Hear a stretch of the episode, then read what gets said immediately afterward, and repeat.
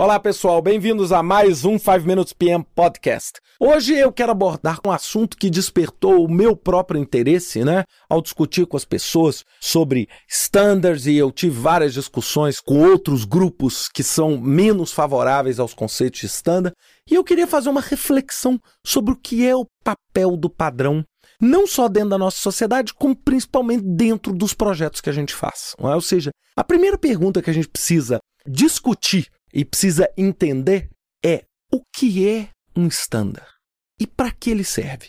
Bem, standard é o quê? Standard é um padrão, é uma forma que vai se aplicar na maior parte dos casos, na maior parte do tempo. E o standard vai permitir o quê? A uniformização dos processos. Quando você, dentro de um processo de gerenciamento de projetos, fala em communications planning ou planejamento de comunicações, você está fazendo o quê?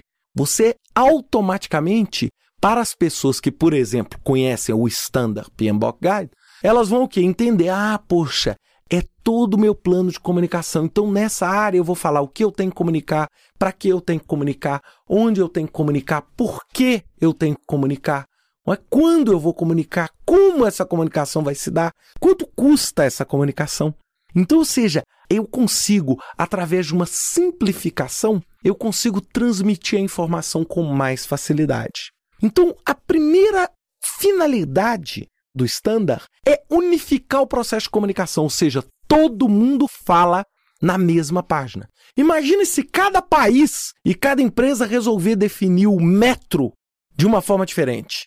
Ah, o meu metro vai ser do tamanho de um braço. O metro da Dinamarca vai ser do tamanho de três dedos. O metro na Bulgária vai ser a altura de uma pessoa. Não, para isso nós precisamos criar o quê? Um estándar. E falar o quê? Que um metro é aquela unidade de medida. E aí no mundo inteiro, todo mundo passa a entender a medida de um metro. No gerenciamento de projetos, talvez fique um pouco mais difícil pela própria natureza do trabalho, mas é a mesma coisa. O standard faz com que todo mundo entenda o seguinte: termo de abertura, ele aborda algumas coisas do projeto. Mas termo de abertura não é cronograma. Cronograma não é matriz de risco. E, óbvio, muitos dos oposicionistas, né, dos que acham que standard não precisa ser aplicado, usam o argumento seguinte, que standard é burocrático, é preencher papel, é preencher formulário. Eu concordo com essas pessoas quando a gente tem um standard e não sabe usar.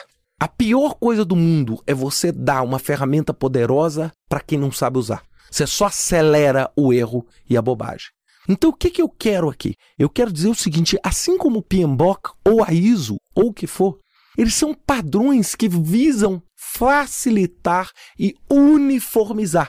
Com isso, nós vamos o quê? Acelerar o nosso processo, unificar a nossa cadeia de valor. Nós vamos conseguir estar tá falando a mesma língua com o nosso fornecedor, a mesma língua com o nosso cliente, discutindo em cima do mesmo conjunto de padrões. É? Ou seja, o que é caro, o que é barato? Alguém tem que definir o que é rápido, o que é lento. Perceberam? E aí, quando a gente cai no conceito do PMBOK, a gente começa a entender o porquê naquele capítulo 1 do PMBOK você fala que serve para a maior parte dos projetos na maior parte do tempo.